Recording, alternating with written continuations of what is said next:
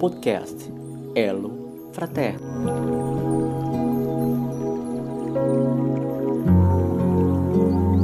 A gula. A doutrina espírita nos ensina que todas as paixões e vícios têm como princípio originário uma necessidade natural. Os prazeres que o físico proporciona são regulados por leis divinas, que lhes estabelecem limites em função das reais necessidades. Então, quais são as consequências do vício da gula?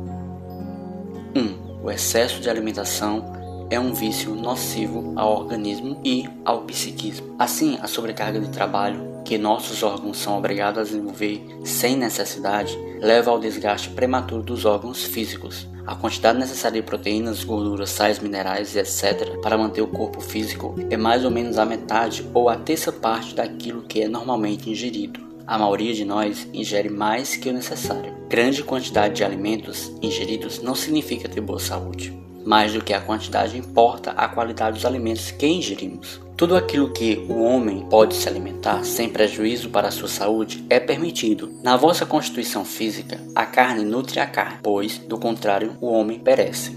Com relação à ingestão de alimentos animais, não existe nenhuma postura radical por parte da doutrina espírita. Importa aí a questão das vibrações maléficas que a carne pode portar e podem, sem que percebamos, atuar sobre nós. A doutrina nada proíbe, ela conscientiza, cabe a cada um agir de acordo com seu foro íntimo.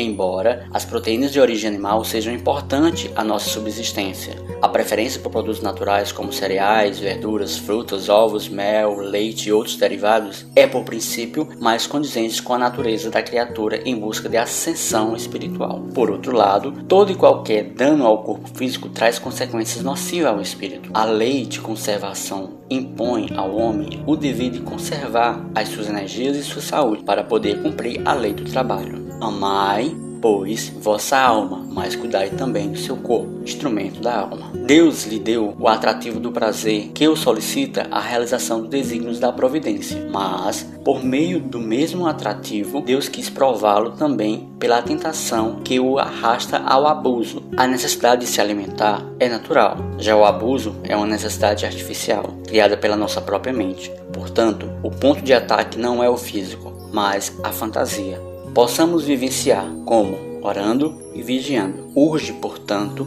aprendamos a respeitar as leis da vida e possamos ser mais autênticos para poder haver a libertação. Se gostou deste podcast, acesse nosso blog elofraterno.blogspot.com. Lá você encontrará mais informações sobre este tema. Tivemos como referência o livro Curso Básico do Espiritismo, Reforma Íntima, publicado pela Federação Espírita de São Paulo.